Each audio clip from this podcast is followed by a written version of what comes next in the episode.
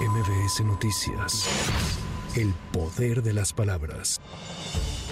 Luego de los señalamientos de Morena ante el INE, la investigadora Rosana Reguillo decidió no participar en el proceso para seleccionar las preguntas que se realizarán vía redes sociales a las candidatas y el candidato a la presidencia de la República durante el primer debate presidencial. Signalab del Instituto Tecnológico y de Estudios Superiores de Occidente garantizó que este ejercicio se realizará de forma rigurosa. Por su parte, el consejero Jaime Rivera Velázquez destacó que el INE no puede hacerse cargo de seleccionar las preguntas. Que si esto lo podría hacer el, el INE por sí mismo, no, no puede hacerlo. El INE no tiene esta especialidad para procesamiento de datos de esta forma como lo he descrito.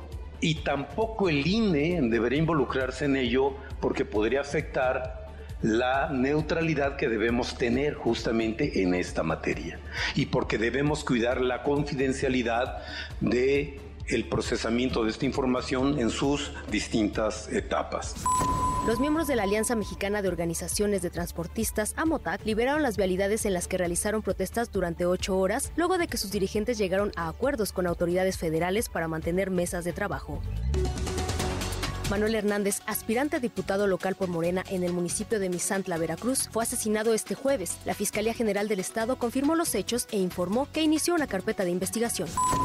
Mario Figueroa, alcalde de Taxco de Alarcón Guerrero, sufrió un ataque armado del cual resultó ileso. Sin embargo, uno de sus escoltas terminó herido y uno de los agresores neutralizado por la seguridad personal del edil. En semanas previas, el funcionario local interrumpió su visita a España ante la oleada de violencia, la cual calificó de bachecitos que aseguró seguirán pasando.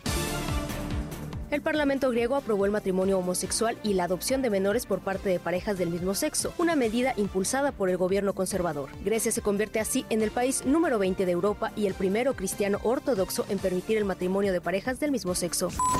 Con información de reporteros y corresponsales para MBS Noticias, Claudia Villanueva. MBS Noticias.